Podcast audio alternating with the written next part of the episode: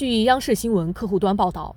二十五号香港特区政府卫生署卫生防护中心公布截至当日零时香港新增新冠肺炎确诊病例一万零十例新增死亡病例四十七例。